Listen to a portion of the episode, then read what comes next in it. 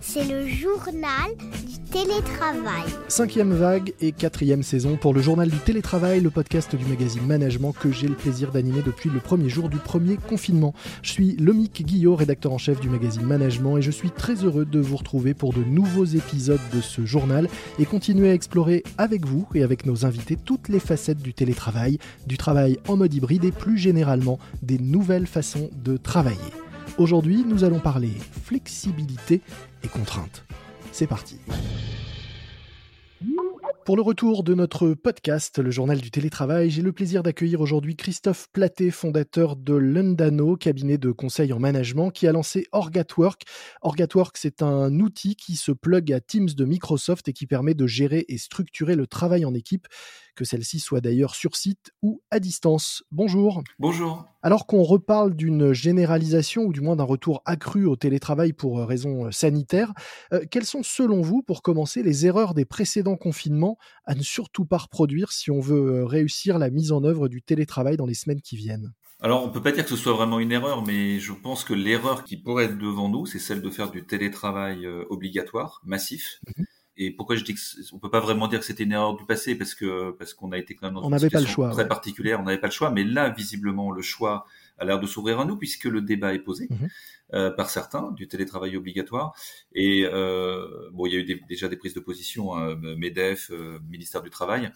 Et euh, effectivement, moi, je, je pense, euh, et, et, au travers de tous les échanges qu'on peut avoir avec les entreprises, ça n'est, ça n'est vraiment pas ce qu'il faut faire. On a aujourd'hui les outils avec le mode hybride, avec le pilotage de ce mode hybride, pour euh, voilà, pour participer, parce que le, le télétravail n'est qu'une participation au problème général du du, du, Covid ou de la crise sanitaire, mais on a les outils pour, euh, voilà, pour répondre autrement que par le télétravail obligatoire. Vous vous dites que la bonne façon d'aborder le télétravail, c'est la flexibilité, mais est-ce que c'est vraiment possible dans le, le, contexte actuel de faire preuve de flexibilité? C'est toujours possible de faire preuve de flexibilité. Le, le point, c'est de d'avoir euh, et c'est d'ailleurs l'une des définitions de la flexibilité c'est de pouvoir tenir compte des, des situations euh, des situations particulières. Moi je, je dis souvent qu'il faut même aller euh, voilà jusqu'à l'individu hein. Mmh il y a des situations individuelles qui peuvent être voilà très problématiques dans y compris dans le recours au télétravail. Donc il faut pouvoir à la fois tenir compte du de la situation collective et donc d'avoir notamment un, de faire en sorte de ne pas avoir trop de monde sur un site donné pour des raisons sanitaires mais en, en même temps être capable de voilà de tenir compte d'un certain nombre de situations individuelles. Oui, qu'on a vu euh, lors du premier confinement, notamment les enfants à la maison, peu d'espace pour travailler, un cadre de travail pas adapté. C'est ce type de contraintes dont il faut tenir compte. C'est ça, c'est-à-dire que je pense que le télétravail euh, conduit ou génère euh, ou est de nature à, générer une nouvelle forme d'inégalité mmh dans un certain nombre d'organisations parce que tout le monde ne bénéficie pas des mêmes ou des bonnes conditions pour télétravailler. Et je parle pas seulement des logistiques, hein, c'est aussi euh, d'un point de vue personnel et humain. Il y a des personnes qui travaillent bien en équipe, il y a des personnes qui travaillent bien au contact de l'environnement professionnel, qui ont beaucoup plus de mal quand ils ou elles sont détachés de cet environnement-là. Donc voilà, c'est ce dosage fin qu'il faut être qu'il faut être en mesure de faire. Et là, pour le coup, ça revient à votre première question. C'était quelque chose qu'on avait évidemment du mal à estimer lors du premier confinement, mais pour le coup, maintenant, on a un vrai retour d'expérience sur cette question. Alors, vous dites qu'il faut avoir une approche presque euh, au niveau de l'individu, de cette flexibilité, mais vous alertez aussi euh, et vous faites la différence entre euh, fragmentation et flexibilité. Est-ce que vous pouvez nous expliquer bah, ce que ça veut dire, ce que vous mettez derrière cette notion de fragmentation et de flexibilité, et pourquoi, à, votre avis, il faut être vigilant à, cela? Parce que flexibilité, pour moi, c'est la version et le terme positif, la façon positive de, de, voir le sujet, et c'est vrai que mmh ça offre aussi beaucoup de beaucoup d'opportunités pour un certain nombre de personnes. Déjà de façon très concrète, très factuelle dans les grandes métropoles sur les temps de déplacement. On avait on avait fait une petite étude dès le début euh, du premier confinement sur le temps et donc aussi le confort qui gagnait euh, sur euh, des déplacements, euh, voilà, du temps euh, que moi je considère perdu et qui peut être utilisé à d'autres choses. Donc il y a mhm. vraiment un, un, un, aspect positif.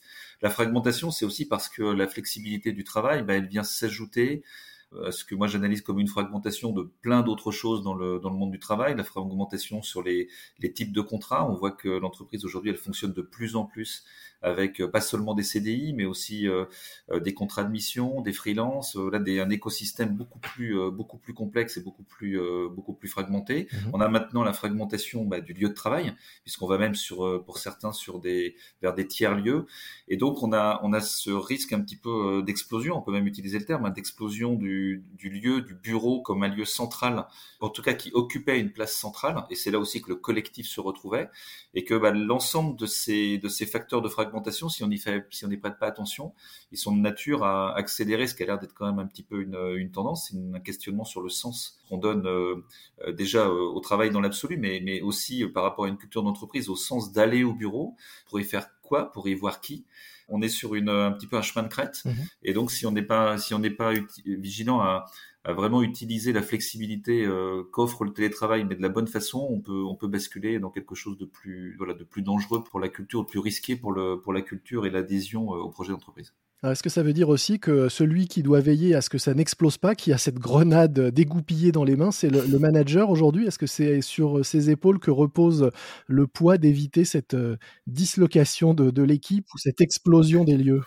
Ouais, Je sais pas si c'est une grenade, mais gardons, euh, gardons l'image parce qu'effectivement, ça peut faire exploser. Euh, le fonctionnement d'une équipe ou d'un ensemble. Mmh et c'est vrai que le manager est complètement est complètement au centre de, au centre de, de, de ça. C'est une grosse responsabilité quand même, non? Bien sûr, bien sûr, et c'est pas simple du tout pour lui parce que ce manager, on lui a, bon, déjà, il a son rôle, ce rôle intrinsèque de manager. On lui a demandé euh, de mettre en œuvre, on lui demande de, justement de piloter. En général, c'est lui qui décline euh, la pratique du télétravail à un niveau euh, très opérationnel. C'est lui aussi qui est en première ligne pour vivre des situations individuelles euh, compliquées. Alors il a, il, a, il a le support des équipes RH avec lui évidemment, mais c'est lui qui est en première ligne.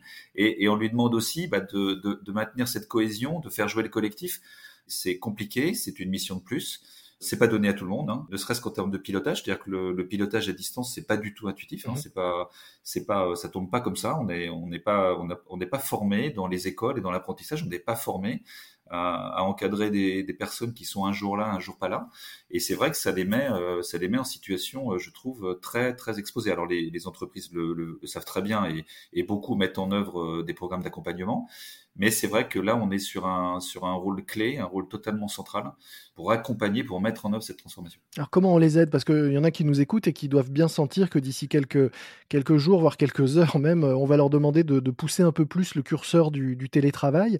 Euh, comment on peut les aider? Qu'est-ce qu'ils peuvent mettre en place pour, pour faciliter euh, à la fois euh, ce, cette augmentation sans doute et vraisemblable des doses de télétravail et, conserver une, cohésion, un esprit d'équipe et une façon de travailler ensemble efficace? Comme souvent, hein, c'est un ensemble, euh, voilà, c'est un ensemble de, de contributions je serai sûrement pas exhaustif, mais ce qu'on peut citer d'abord, je pense qu'il faut qu'il y ait un cadre clair qui soit posé. Ça commence par euh, par le cadre du télétravail, hein, qui mhm. que ce soit un accord. La flexibilité, c'est pas n'importe quoi. Exactement. Le, que ce soit un accord, que ce soit une charte, une pratique, euh, voilà. En tout cas, que ce soit euh, clairement exposé. Euh, est-ce que c'est deux jours? Est-ce que c'est trois jours? Euh, Qu'est-ce qu'on autorise? Qu'est-ce qu'on interdit? Est-ce qu'on gère un stock? Est-ce qu'on autorise des reports? Voilà, que les, règles soient pas trop compliquées. Alors gérer un stock, c'est-à-dire attribuer un nombre de jours euh, par mois, par trimestre, que chacun organise à, sa façon, c'est ça Absolument, voilà, absolument. Que ces règles-là soient, soient, soient simples, mhm. qu'elles soient simples et qu'elles soient connues, qu'elles soient partagées qu'ensuite elles soient effectivement mises en œuvre.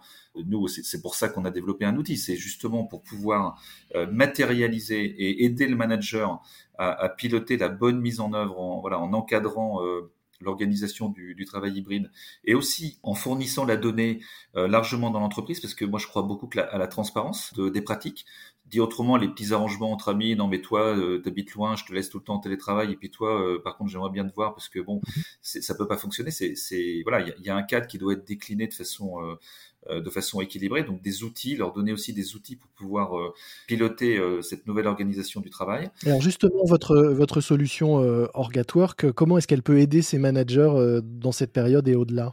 Alors elle les aide, c'est de façon extrêmement, extrêmement simple, c'est qu'elle permet aux, aux, collaborateurs, en fait, l'outil est vraiment en support de toute l'organisation. Elle aide l'outil aide le collaborateur dans l'organisation de son prévisionnel, euh, donc l'organisation de son travail hybride présentiel, distanciel, en lien avec euh, avec l'accord ou la charte de télétravail. Mhm. L'outil aide le, le, manager avec une vue d'équipe euh, et, et, permettant aussi au manager de voilà de faire des arbitrages, de, de faire des, des, changements pour pouvoir organiser des temps collectifs tenir compte de situations particulières. Euh, l'outil aide euh, l'ensemble du collectif parce qu'il y a une, une, une présentation euh, transparente des, des plannings et ça permet aussi d'organiser des points d'échange au-delà du département, au-delà d'une équipe donnée. Mhm. Et puis pour le pour l'organisation dans son ensemble, et j'insiste beaucoup sur ce point-là aussi, ça donne de la donnée, ça donne de la data sur le sur le télétravail et la data sur le télétravail, on en a absolument besoin parce que comme on sait, c'est un sujet nouveau. Alors des, entreprises pratiquaient le télétravail, mais elles le pratiquaient de façon plutôt euh, relativement mesurée. Là, ça devient massif. Et, on commence, enfin nous, sur tous les, le parc installé, on commence à avoir euh, de la data très intéressante sur la consommation du télétravail, sur la façon dont, c'est mis en œuvre, et ça aide beaucoup euh, les équipes RH, notamment pour préparer des éventuelles évolutions des accords euh, aux pratiques futures. Alors vous le disiez, vous avez déjà pas mal de, data. Hors cette période particulière, qu'est-ce que vous voyez se dessiner? Est-ce qu'il y a une tendance X jours, plutôt tel jour que tel autre Tant de moments où on se retrouve tous ensemble? Quel est un petit peu le, portrait robot du télétravailleur aujourd'hui? Ou hier, puisque aujourd'hui c'est un peu différent. Voilà, aujourd'hui ça risque de rebouger un petit peu, mais euh, hier ou avant-hier, c'est euh, bon, on tourne à deux jours, trois jours. Alors c'est deux jours télétravail ou deux jours euh, sur, site. et trois jours. Voilà, c'est à peu près ce point, ce point d'équilibre. En très très généralement flexible, mhm. rarement des jours imposés. en termes de consommation, bah, sans trop de surprises, hein, les mardis et les jeudis arrivent arrivent en tête. Le mercredi plutôt en télétravail, dont on peut imaginer pour, pour certaines raisons, notamment pour les, les, familles avec des enfants, les activités, voilà, le, le fait de pouvoir euh, être à la maison pas trop tard pour euh, euh, pour les enfants. Mhm. Il y, a, y, a, le vendredi. Le vendredi est beaucoup cité en exemple. Je, je, suis, moi, je vois pas une explosion du télétravail le, le vendredi. Ça sous-entendrait, on entend beaucoup ça, les gens partent en télétravail le vendredi parce que parce qu'ils partent en week-end. Enfin, c'est surtout ceux qui ont la chance de pouvoir partir en week-end. La très grande majorité, quand ils rentrent le vendredi, ils rentrent chez eux. Donc, ils rentrent le vendredi ou qu'ils rentrent le jeudi, ça ça change pas, ça change pas radicalement. Donc, plutôt une tendance sur le mardi-jeudi mhm. et le reste relativement relativement étalé sur euh, lundi, mercredi, vendredi. Eh bien, nous, nous, verrons peut-être euh, d'ici quelques semaines si vous avez d'autres, d'autres chiffres et d'autres euh, informations à, partager. Euh, nous aurons sans doute l'occasion d'en reparler à travers ce que vous pouvez observer via votre outil Org at Work, solution que vous proposez, qui est donc, je le rappelle, couplé à, Teams, l'outil de Microsoft. Merci beaucoup, Christophe Platet. Je rappelle donc que vous êtes fondateur de Lundano, cabinet de conseil en, en management. Nous mettrons dans les notes de l'épisode un lien vers la présentation de votre solution pour ceux qui souhaiteraient en savoir plus. Merci beaucoup. Merci à vous. C'est déjà la fin de cet épisode de notre podcast. N'oubliez pas de vous abonner sur Apple Podcast par exemple. Vous serez ainsi averti de la sortie de chaque nouvel épisode. Moi je vous dis à très vite. D'ici là, soyez prudents, respectez les gestes barrières et bon télétravail à tous. C'est le journal du télétravail.